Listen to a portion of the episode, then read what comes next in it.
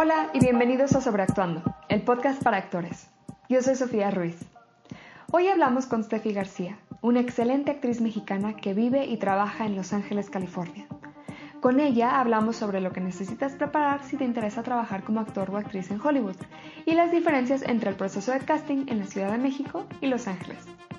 Este es el segundo de una serie de tres episodios sobre tres ciudades diferentes, Monterrey, Nuevo León, y las dos mecas del cine, teatro y televisión, Nueva York y la estrella de hoy, Los Ángeles. En esta serie hablaremos con actrices que radican y trabajan en cada una de estas ciudades para descubrir cuáles son los beneficios y las dificultades de nuestra profesión en su ciudad de residencia. Acompáñenos en el gym, en el carro o mientras se toman un café. Espero lo disfruten. Hola Steffi. Hola Sofi. Estamos aquí con Steffi García, es una actriz de Jalisco, Guadalajara. Estamos en Los Ángeles eh, y pues vamos directo al grano. Cuéntanos un poquito de ti. Bueno, pues yo, como dijiste, soy mexicana, nacida en Guadalajara y tengo ya viviendo aquí en Los Ángeles siete años. De hecho, mañana es mi aniversario. Ah, mira. Eh, todos los 8 de septiembre eh, son los días. Es el día que dejé casa para venirme a la aventura a Los Ángeles. Ah, felicidades. y siempre para mí el mes de septiembre es como padre porque siempre como recuerdo mucho, oh, ¿no? Mi aniversario y, siempre es como un poquito regresar al, al, pues, al propósito, ¿no? De por qué llegué y para qué me vine y es como buen momento para hacer un recuento, ¿no? De todas las cosas. Este, pero me vine, como te comento, hace siete años de Guadalajara eh, con la intención de, de averiguar y descubrir si podía comenzar una carrera como actriz, ¿no? Mm, profesional y, y bueno, de, de, verdad de enfocarme a esta carrera. Eh, mi background en actuación era muy, muy sencillo, la verdad. este, desde muy chiquita siempre me encantó y siempre estuve involucrada en teatro en la escuela este y estudié informalmente no teatro en México. Hice muchas puestas en escenas este sobre todo en la escuela como comentó. Y eventualmente conforme fui creciendo me metí un poquito por la onda de agencia de modelo y traté de hacer este un poco por ahí. Pero por mi por mi físico no tan modelesco, nunca se me dio tanto. Steffi, mide, ¿cuánto, cuánto mides? Mido, eh, ay, espérame, siempre pienso ya ahora en... en somos mido 1,50, 1,60. Mido 1,60. Sí, somos chaparritas. Entonces somos chaparritas, este, pero bueno, eh, por azares del destino mm, empecé a hacer comerciales en México. Em, y también, bueno, el, el, mercado de, de, de oportunidades de actuación en Guadalajara no es tan grande, pero sí se hacen algo de comerciales y mi primer comercial lo hice cuando tenía 17 años ah, para una cadena de cine muy importante en México. Ah. y me fue súper bien y me encantó, me encantó eso de estar en el set y de trabajar y de hacer, aunque los comerciales son muy sencillos, pero verdaderamente siempre siempre los comerciales han sido como mi, base y, ha sido como una de mis áreas de, experimentación más grande como, como como actriz, ¿no? Como quien dice. Y bueno, eventualmente este, estuve haciendo eso un poco, hice algunos comerciales, hice algo de teatro, estuve en una compañía de teatro también. Y justo antes de graduarme de la carrera, en mi último año, me di cuenta que lo que yo más quería hacer era este, verdaderamente dedicarme a la actuación. Mm. Entonces, yo siempre, mis, papás no, nunca me apoyaron tanto. Y mi papá siempre fue de los típicos que decía, hasta que no me des tu papelito, no te puedes dedicar a esto, ¿no? Primero lo primero, primero a tus estudios. Y fue literal. Me gradué de la universidad y seis días después llegué a Los Ángeles. ¡Qué bárbara! Entonces, así fue como me vine. y, bueno, llegando acá, sí me tomó un poco de tiempo eh, eh, acoplarme un poco a como al sistema, porque la verdad es que en esta ciudad hay un sistema muy, muy, muy este, fundamentado. Y de pronto, cuando viene uno de Guadalajara, sobre todo, este, no tienes ni idea de nada, ¿no? Claro. Yo nunca había estudiado formalmente. obviamente sabía lo que era un headshot, pero no, no, tenía muy claro de cómo era o tenía que ser. No tenía ni idea de cómo hacer un approach a directores de casting, a agentes, a managers. Entonces me tomó unos cuantos meses, eh, primero a sentarme a mí, a mí misma y después como empezar ya a investigar y a ver qué era lo que se tenía que hacer. Y que todo es muy estandarizado, ¿verdad? O sea, no puedes nada más tomarte una foto linda y eso es un headshot. Completamente. Cosa que siento que, que, está muy padre porque verdaderamente hay como un sistema ya implantado aquí que, te, que, que, lo único que tú tienes que hacer es llegar y entenderlo y acoplarte a él. ¿Sabes? Hay un sistema, hay formas, hay este estándares y, lo que uno tiene que hacer es acoplarse a esto y una vez que lo tengas, ya eres, ya puedes ser parte de. Entonces, este, fueron muchos detallitos, pero sí, digo, eventualmente lo que empecé a hacer fue a tomar clasecitas, no, no necesariamente caí en las mejores manos al principio, como que sí mm. tomé muchos cursitos y clasecitas que me dieron, obviamente, herramientas y conexiones de personas y poco a poquito te vas enterando, bueno, a lo mejor esta no es la mejor opción y es así. Yo la verdad me vine sin conocer a nadie, este, me vine con poco dinero y me vine con una, con una poca organización de, o un sistema de, yo personal de decir, bueno, voy a hacer esto y esto y esto y esto. ¿Consideraste alguna vez irte a la Ciudad de México? No. ¿por qué? Porque me aterraba. Por alguna extraña razón, siempre me causó más, me, imponía mucho más y me, y, me, intimidaba mucho más la idea de irme a la Ciudad de México que venirme a Los Ángeles. Y mucha gente me pregunta que cómo es posible eso, pero, pero también creo que una parte de mí yo tengo la, bendición de tener doble nacionalidad, entonces yo podía venirme con carta abierta aquí, trabajar este, perfectamente sin tener problemas de visas ni nada, que muchos actores esos, son los problemas con los que llegan. Entonces yo no tenía ningún problema y para mí yo en mi mentalidad me, dije, me, asusta y me intimida un poco la Ciudad de México. Es una carrera que es muy difícil y muy compleja, no importa en dónde. Si ya me voy a fletar toda esta situación y si ya me voy a aventar y contra todas estas este, adversidades y, pues como que dice, I might as well do it there. Claro, sí. Y fue esta situación de mejor me la, qué, mejor que hacerlo en Los Ángeles. Y bueno, todos sabemos que aquí está la, pues todo, ¿no? Entonces dije, no, me voy a Los Ángeles y, y así fue, más bien porque llegué aquí. Ok, ¿y cómo ha sido tu experiencia ya que agarraste la onda, ya que te encaminaste? ¿Cuál ha sido tu experiencia en la ciudad? Pues primero que nada creo que es, muy importante como sí definir que en esta ciudad sí se, sí se divide un poco cuando eres un performer o cuando eres un actor en la parte commercial y en la parte theatrical, ¿no? Que básicamente son los comerciales o publicidad, como le llamamos en México, y, este, y la parte de cine y televisión, ¿no? Em, o teatro en su obviamente. Sí. Y, y, siempre es como muy, muy diferente. Eh, una no necesariamente te conduce a la otra. Aunque eventualmente sí lo hace, yo en lo personal, esta es una opinión muy personal, sí siento que, y lo he visto con muchos de mis conocidos, es que todo el mundo le, dedica eh, a las dos de una manera muy distinta. Entonces, en la parte comercial, vuelvo a lo mismo, y al igual que en México, este, siempre fue un poco más fácil y más rápido para mí entrar en, ese, en ese loop e incluso trabajar. Este, una vez que me establecí, me saqué mis headshots, eh, acomodé mi resumen a los estándares que ya existen en la ciudad, eh, me empecé a abrir todas estas cuentas en los, en los eh, acting networks que les llamamos aquí, que son estas bases de datos y como páginas web donde realmente te conectan, completamente conectan a las producciones con los directores de casting, a los directores de casting con los actores o los agentes.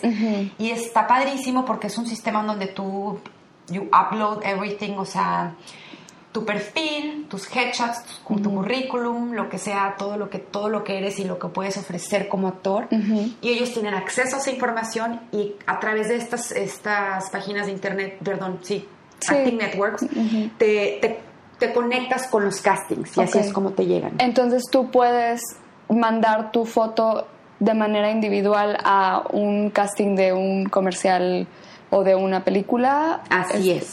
La, la, diferencia es que siempre los agentes y los managers, en, su caso para los que los tienen, tienen acceso a breakdowns, que los breakdowns son como los castings, más grandes. tienen, tienen acceso más, más este, amplio y más directo a proyectos más grandes. Okay. Pero siempre, siempre, siempre, no importa eh, que tengas o no representación, eh, tú como actor tienes acceso directo a muchísimas oportunidades. Desde student films hasta indie films, a veces algunas cosas de estudio y de networks, a veces este, para miles de comerciales union y non-union. Y, este, y está padrísimo porque, por ejemplo, mis primeras audiciones fueron que yo me yo solita me metí y vi y me, traté como de proponer y de pronto te responde el director de casting y te da la audición y dices, wow. Y es como muy, te empodera mucho porque dices, wow, tengo hasta cierto punto un control y tengo hasta cierto punto en mis manos la posibilidad de yo conseguir algo. Tú pasaste una temporada en la Ciudad de México, ¿verdad? Así es. Ok. Me interesa un poco contrastar tus experiencias trabajando en la Ciudad de México y en Estados Unidos, específicamente en cuanto a cómo se consigue el trabajo. Si quieres, cuéntanos un poco primero por qué fue esa, por qué fue esa decisión y luego regresamos a la pregunta de, de cómo se comparan los castings. Ok, este, desde que llegué a, a Los Ángeles, siempre ha existido esta pregunta de por qué no me fui a México, ¿no? Tanto en mí misma como en otras personas. Y siempre ha habido esta intención de eventualmente quiero ir a México. Em, pero sí me tomó mucho tiempo llegar a este momento en el que dije, bueno, ya estoy preparada para irme a México, para tomarme un tiempo y para, para sentirme que estaba en una mejor posición para poder tener oportunidades allá. Eh, no sé, creo que yo no tenía, la percepción que yo tenía acerca de cómo funcionan las cosas en México no ayudó. este, ¿Qué percepción tenías? No sé, siempre he sentido que para poder tener la oportunidad en México necesitas tener cierto estatus o cierta conexión o cierto nivel para que te puedan considerar. Entonces, lo que yo, mi, idea siempre fue de necesito trabajar lo suficiente en esta ciudad, en Los Ángeles, prepararme, tomar clases, sentirme, eh, bueno, bien, trabajar profesionalmente para poder yo llegar a México con esto que he hecho, que a lo mejor no es mucho, no es, no es tanto, pero lo que sea que sea, va a ser algo que a lo mejor me puede eh, hacer sobresalir en México para que me puedan dar una oportunidad. No sé, a lo mejor es un poco confuso lo que estoy contando, pero así es como yo lo percibía y platicando con mucha gente me decían, sí, sí, sí, es muy buena idea. Me tomó obviamente casi cinco años, seis, sentirme en una, en una posición de que dije, ok, ya voy a ir a México, creo que ahorita es, el es un buen momento.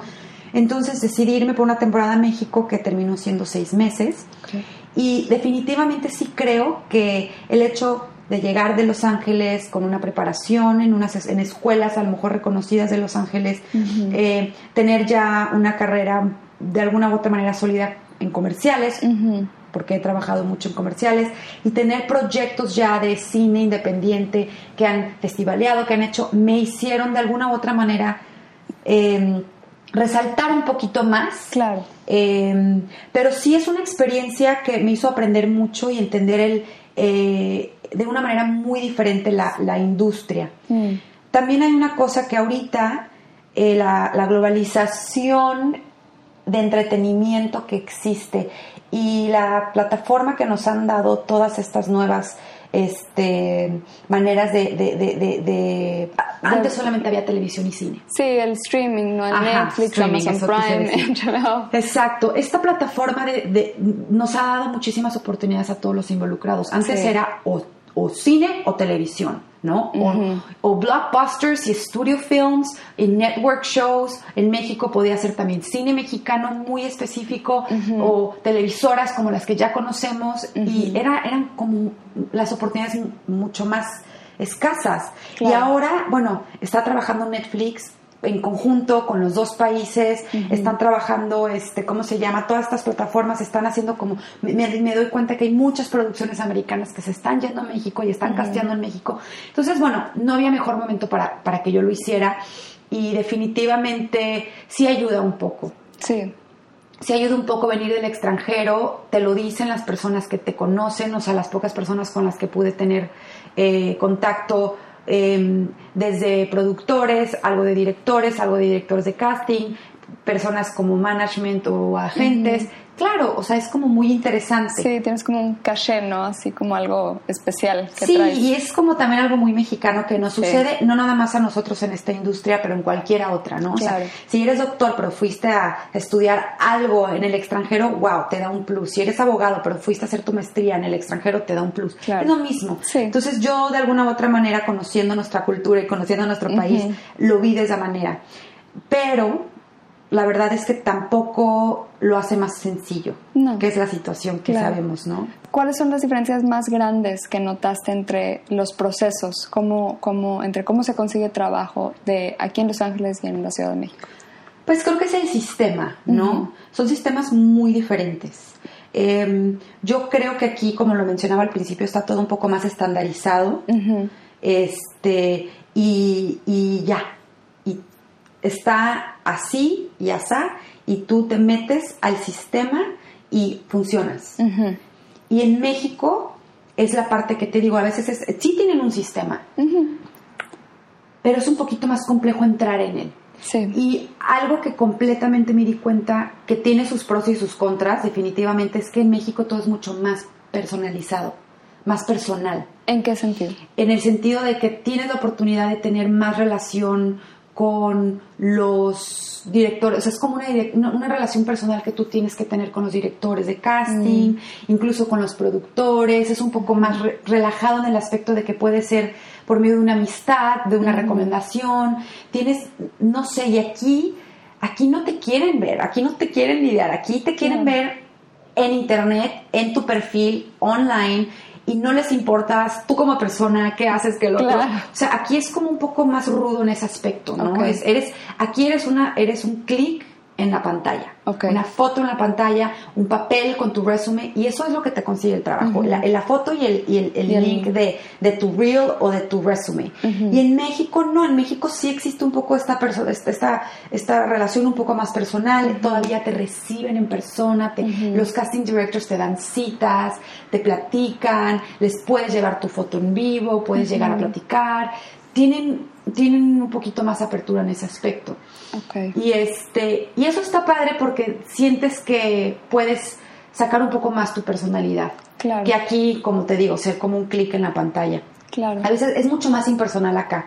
Allá no, pero también el sistema que tienen allá yo no lo entiendo todavía mucho. ¿Cómo ves la cuestión de los castings de comerciales eh, allá con, en comparación con los de acá? Este, allá nosotros podemos estar esperando una hora, dos horas, hasta ocho horas esperé yo una vez para un casting. ¿Cómo, ¿Cómo es eso diferente en cuanto a la organización en Los Ángeles? Pues aquí creo que volvemos a lo mismo, es un país de mucha organización, de muchos estándares y de muchos formatos. El formato aquí es, me llega un correo a mí, a mi, a mi, a mi email, Ujú. me dice qué casting, en dónde y a qué hora, me dan una cita. Y tú como actor, por respeto a los directores de casting, por respeto a los otros actores, tienes que llegar a tiempo a tu cita. Y eso está padrísimo porque te dan un margen de, de- de tienes que estar aquí, te organizas a esa hora de tu casting. Claro. Y claro que aquí pasa, llegas a las 12 y cuarto como te pidieron, pero a lo mejor van retrasados, o a lo mejor se están tardando más, o a lo mejor... Y te toca esperar. Me ha tocado a mí esperar en, en castings en, en Los Ángeles, en callback, sobre todo cuando hay clientes, productores, siempre se retrasan un poco más, pero al menos estás dentro del, del- del margen, ¿no? Sí. De que el horario que te dieron. Claro. Lo que pasa que me doy cuenta en México es que son open calls, ¿no? Como, Sí. como quien dice. Sí. Entonces te dan un rango y te dicen, se va a hacer casting para este comercial y tienes dos días para venir de tal hora a tal hora. Sí. Y, y tú vas a la hora que tú puedas dentro de ese rango que te dan y ahora sí que es suerte. Si llegaste y no hubo mucha gente, vas rápido. Si llegaste y hay 50 personas, te toca esperar. Y hubo muchas veces que fue bueno para mí, porque si estás ocupado, porque si tienes mil cosas, porque si estás del otro lado de la ciudad, tú eliges cuándo te conviene mejor a ti y tú te organizas, Claro. ok, tengo dos días para ir a este casting, bueno, voy a ir a este día, a esta hora. Y está padre, porque se acomoda, tú se acomoda más a ti. Sí. Pero desgraciadamente llegas y te tienes que acomodar a lo que te toque. Sí. En cambio acá me ha tocado miles de veces que yo ya tengo cita con el doctor o que tengo algún plan o una clase de yoga o lo que tú quieras y te llega la audición a esa hora y tienes que cambiar, cancelar, eh, mover tu vida para acoplarte tú a su hora de los castings. Entonces es distinto, me explico, pero, pero los dos tienen pros y contras. Lo único que sí creo que dentro del el sistema de México es que nunca sabes lo que te va a tocar. Y hay veces que, como dices, siete, ocho horas en un día y es un poco frustrante, porque uno tiene vida, trabajos, obligaciones, cosas, no... siento que no hay tanto respeto por el tiempo de los actores. Claro. Y este y el que seamos actores no significa que debamos ajustarnos a todo para contarle trabajar. También siento que necesitamos cierto respeto. Y, y aquí este sistema funciona un poco más porque yo respeto a los que me están dando mis castings, pero también mis castings me están respetando a mí y me están dando. Claro. ¿Sí me explico? Es como claro. Sí, hace como una, un ambiente un poco más armonioso, ¿no? De trabajo. Y organizado. Porque, porque sí, este, sí te permite tener un poquito más de control con tus días y con tus tiempos. Ok. Cambiando un poco de tema a lo que se hace en los tiempos en los que no estás audicionando, como qué tipo de trabajos tienen los actores. Está el estereotipo de que todos son meseros, ¿no? ¿Qué tipo de, cosas hacen los actores para mantenerse mientras, no es, mientras están buscando trabajo? Bueno, pues creo que todos hacemos lo mejor que podemos. en mi caso, me ha tocado un poquito de todo. O sea, sí he trabajado en restaurantes, sí he trabajado en como en freelance jobs de traducciones. Eh, yo lo que más he trabajado es como en babysitting porque me gustan los niños, porque es uno de mis dones trabajar con niños, entonces lo aprovecho me gusta que es, un es un poco flexible de alguna u otra manera, que me paga un poco mejor que lo que gano a lo mejor en otras cosas, pero he visto de todo, tengo muchísimos amigos actores que trabajan en casting, tengo otros que eh, tienen sus propios como, como negocios eh, con lo que saben, o sea, usas todos tus recursos y talentos para explotarlos de alguna u otra manera y monetizar de a, de a partir de ahí. Este no sé, creo que es este un poco por ahí y, siempre está la parte de creo que el trabajo primordial y más beneficioso para un actor que está tratando de conseguir proyectos em, es hacer comerciales, porque los comerciales te dan un chunk de dinero que te ayudan y te permiten seguir manteniéndote por un rato en lo que te sale lo, lo, que si quieres, porque la mayoría de los actores lo que queremos es hacer cine y televisión. Claro. En cuanto a eso, eh, ¿hay un respeto de los actores que hacen comerciales o, se, o tiene una connotación negativa? Yo creo que eso es algo muy personal. Yo creo que yo en lo personal jamás en la vida me he sentido de esa manera, ni hacia mí que los hago mucho, ni a cualquiera de mis amigos que los hacen también, pero sí he conocido actores que te dicen, yo no hago comerciales. Ok. I'm not a commercial Aquí en Los Ángeles. Claro, conozco muchos.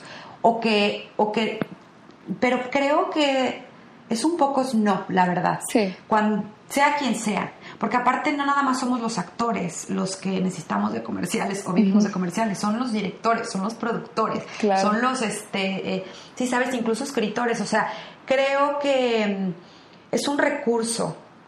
Para mí, yo lo veo como yo, yo lo veo como un plus, o sea, estoy haciendo dinero, estoy eh, practicando a, mis, audiciones, estoy practicando mi improvisación, estoy pasando tiempo en set, conociendo otros actores, trabajando con directores, eh, eh, siendo expuesta a productores a, su vez, porque casi todas las personas que están en, en, en advertising tienen otros proyectos. Claro, todos quieren todos hacen más. Claro, todos los productores de comerciales tienen proyectos aparte, todos los directores de comerciales tienen proyectos aparte.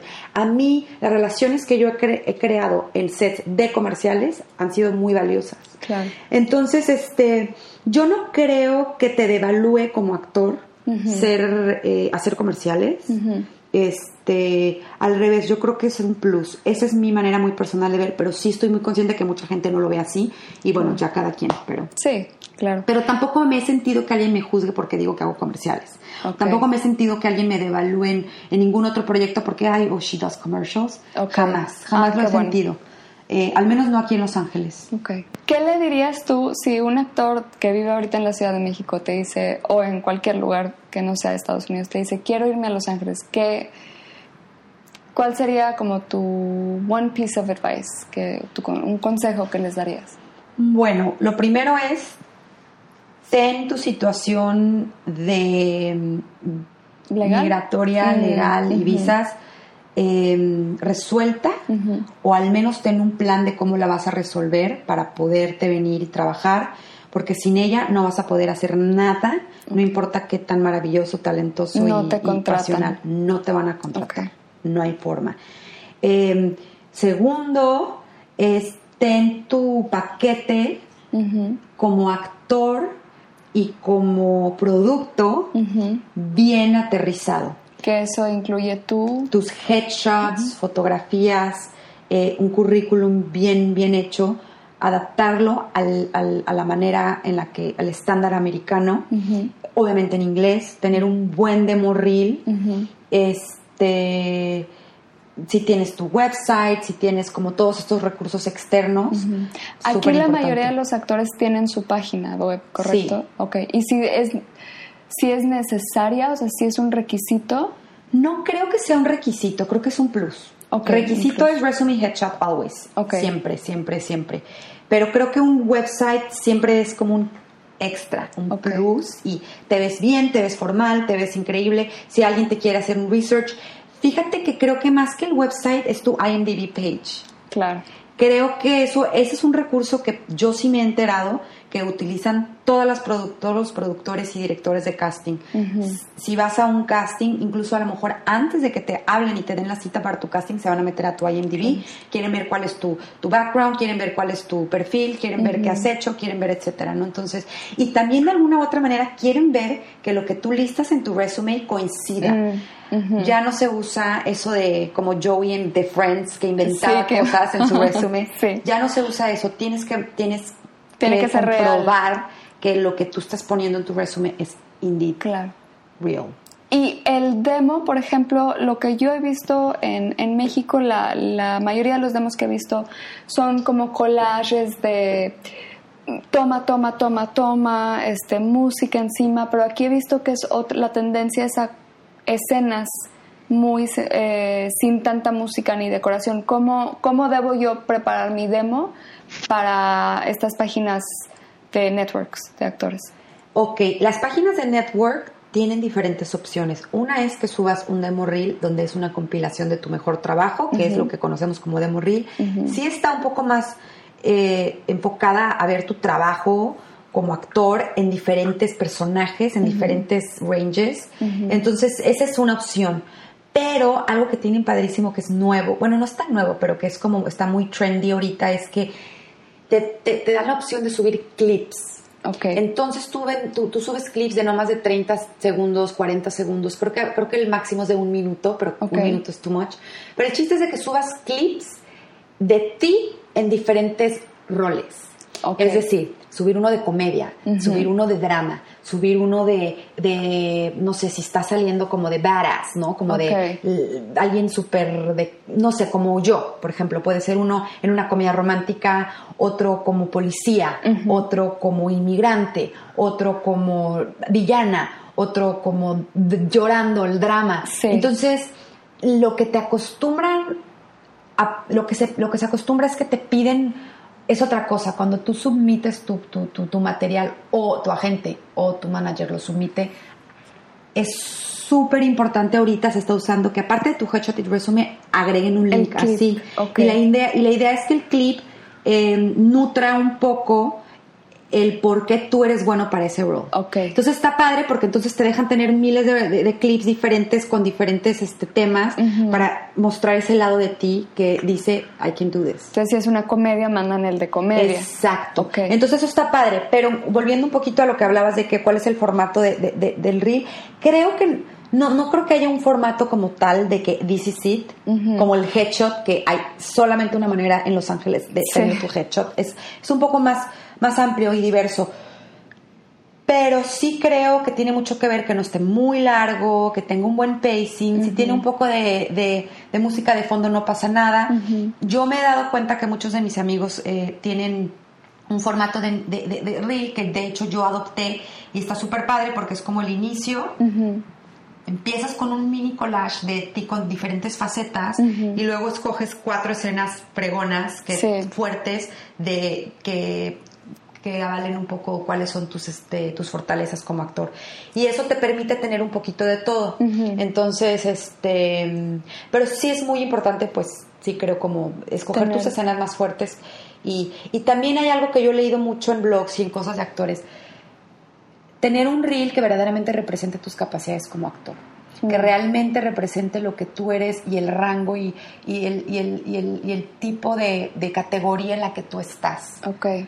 Entonces, este, if you're the quirky, romantic, you know, little girl, funny, bubbly, o si eres de badass, que vas a ser como la Tomb Raider, o si, si me explico, o si vas a ser como el villano, si vas a ser, o en su defecto, si eres súper multifacético, pum. Claro. Muéstralo. Que te represente Pero te tiene que representar mm. a ti como actor, como, como persona, pero también sobre cómo te va a ver la industria a ti, porque tú sabes que hay muchas etiquetas. Claro. Entonces a mí me han dicho muchas de que Steffi, pues por más que quieras, a lo mejor no vas a ser este personaje, vas a ser este. Entonces, bueno, te, te quedas y dices, bueno, si la industria me va a ver como este tipo de personaje, entonces voy a tratar de que mi reel nutra esa parte, ¿no? Y, y, avale esa parte. Que eso a veces es difícil de, internalizar, ¿no? Porque uno dice, yo debo poder hacer lo que sea, yo soy actor, pero... Uno de los, de los consejos que me han dado recurrentemente en diferentes escuelas y clases y maestros y mentores es, no quieras ser Meryl Streep al principio de tu carrera. No quieras ser el más multifacético, el más super range y el más de que character actor. No. Te tienes que enfocar en una cosa y hacerla increíblemente bien. Nail it. Nail it. Be the greatest in one thing.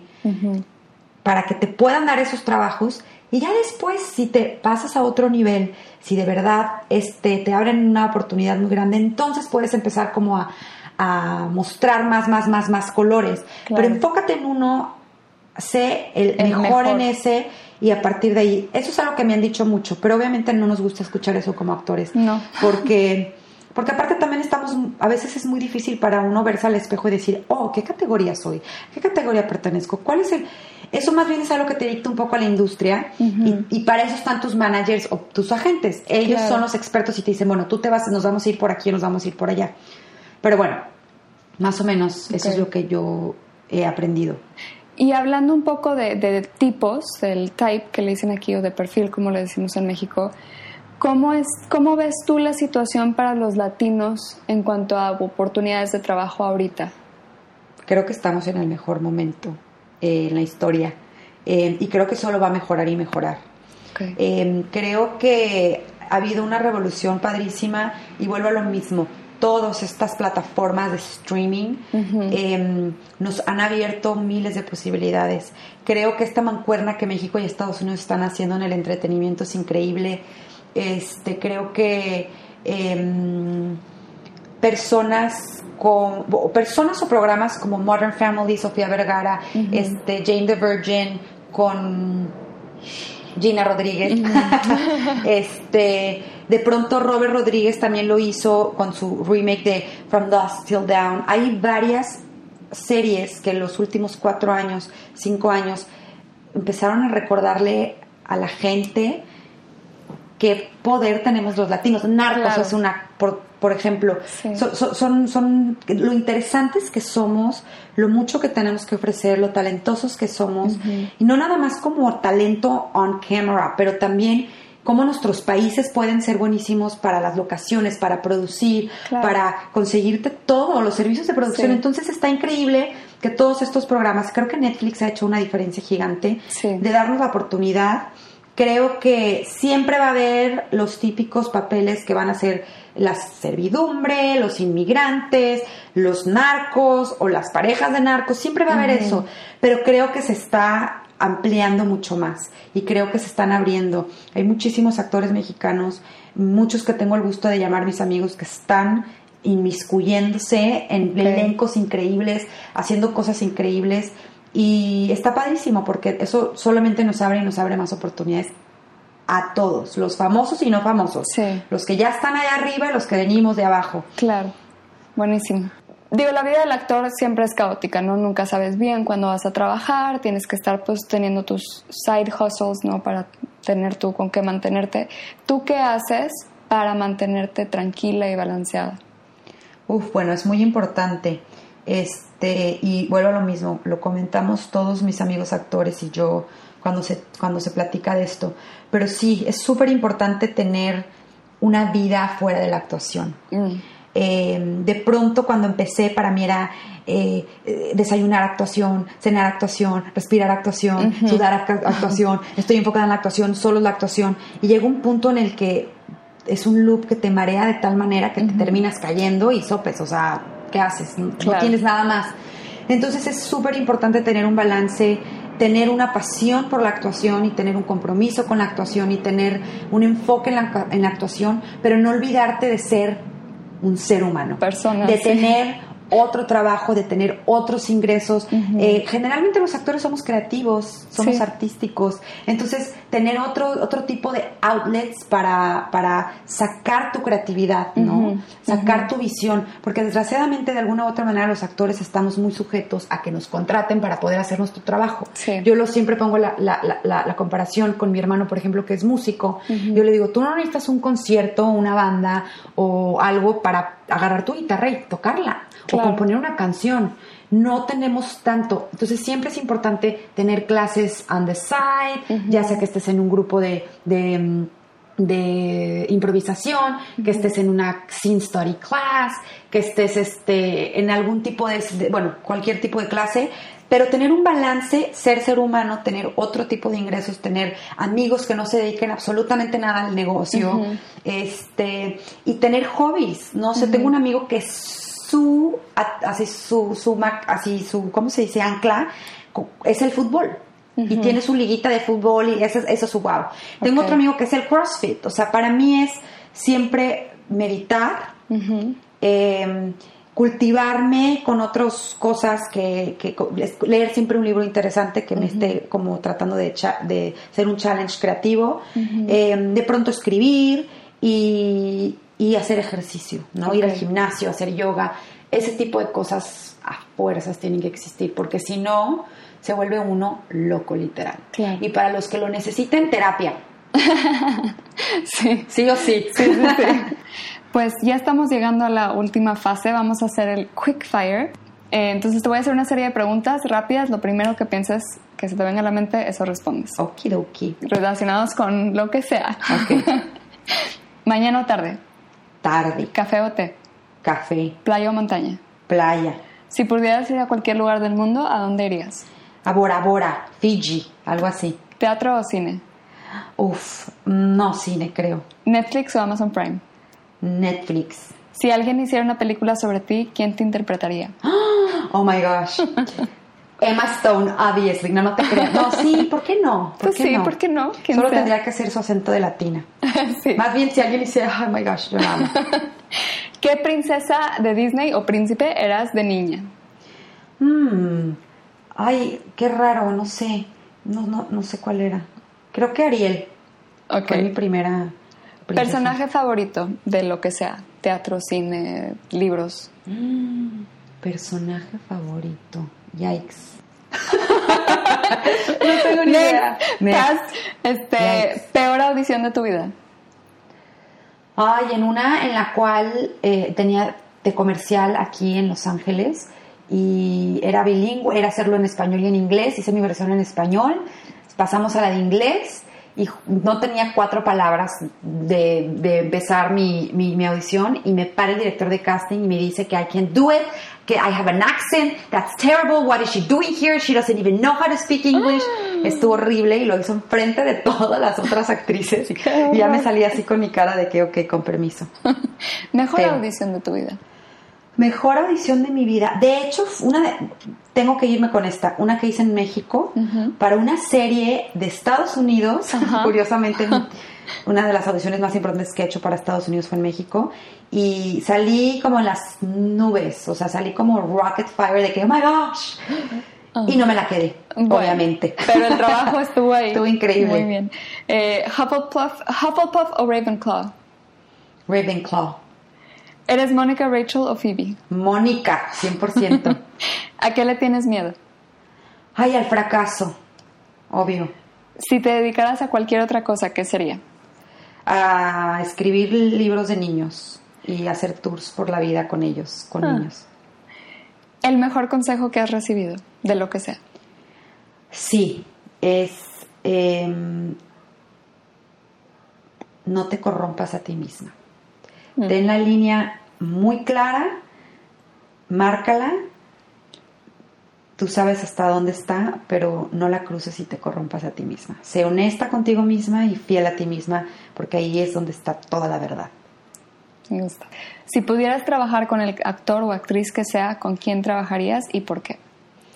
Uf, me gustaría trabajar mm, mujer o hombre. ¿Quién sea?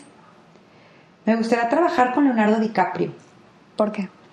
porque lo admiro mucho, fíjate, me gusta mucho la manera en la que condujo su carrera, pudiendo ser y comprarse toda la onda del pop culture, beautiful, you know, hunk.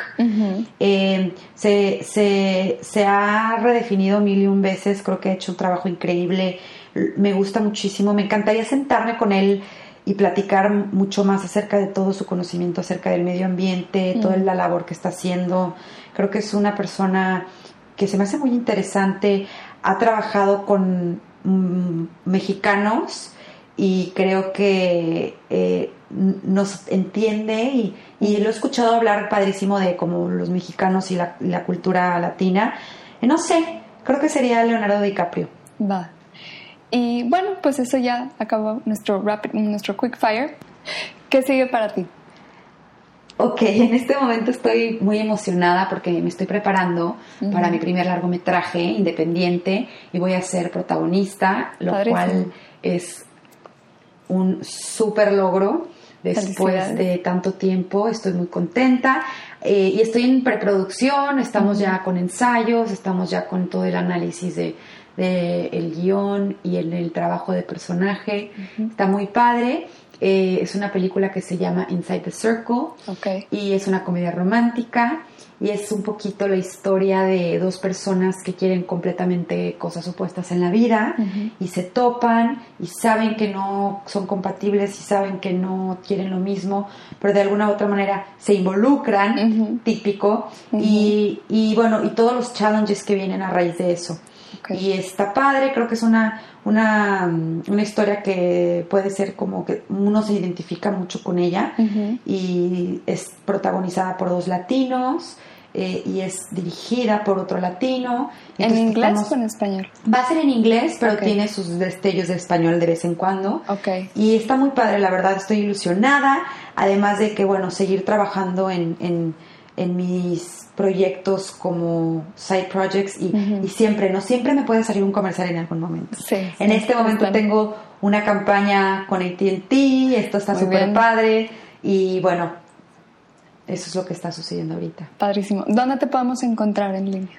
En línea solamente tengo Instagram, Ok. este que es I am Steffi García con una F Y Ujú. y de esos de redes sociales y mi website es steffigarciaofficial.com en inglés con dos Fs, las Fs en mi vida. Y ya, por ahí me pueden encontrar y bueno, Muy bien. Pues muchísimas gracias por acompañarnos. gracias Este, nos diste por invitarme, es un Mucha- placer. Mucha suerte con esto, está increíble Gracias, que lo estés gracias. haciendo. Este, Nos diste mucha información muy, muy valiosa. Pues bueno, eso es todo. Muchas gracias por escuchar. Steffi nos dio muchas cosas en que pensar y una perspectiva muy fresca en cuanto a los ritmos de esta carrera. Les dará mucho gusto saber que desde que se grabó el podcast, Steffi ya filmó la película Inside the Circle y ya está en postproducción. Esperamos verla muy pronto. Si tienen sugerencias de temas, escríbanme en un post con el hashtag quiero actuar o mándenme un mensaje directo. Me encuentran en todas las redes como arroba Sofía Ruiz Actor. Si están disfrutando el podcast, los invito a que nos den una reseña en iTunes o en su plataforma preferida. Toma un segundito y eso nos ayuda un montón. O compartan nuestro link en sus redes, así le llegaremos a más gente que ya sea o quiera ser actor. Muchas gracias por acompañarnos. Hasta la semana que entra.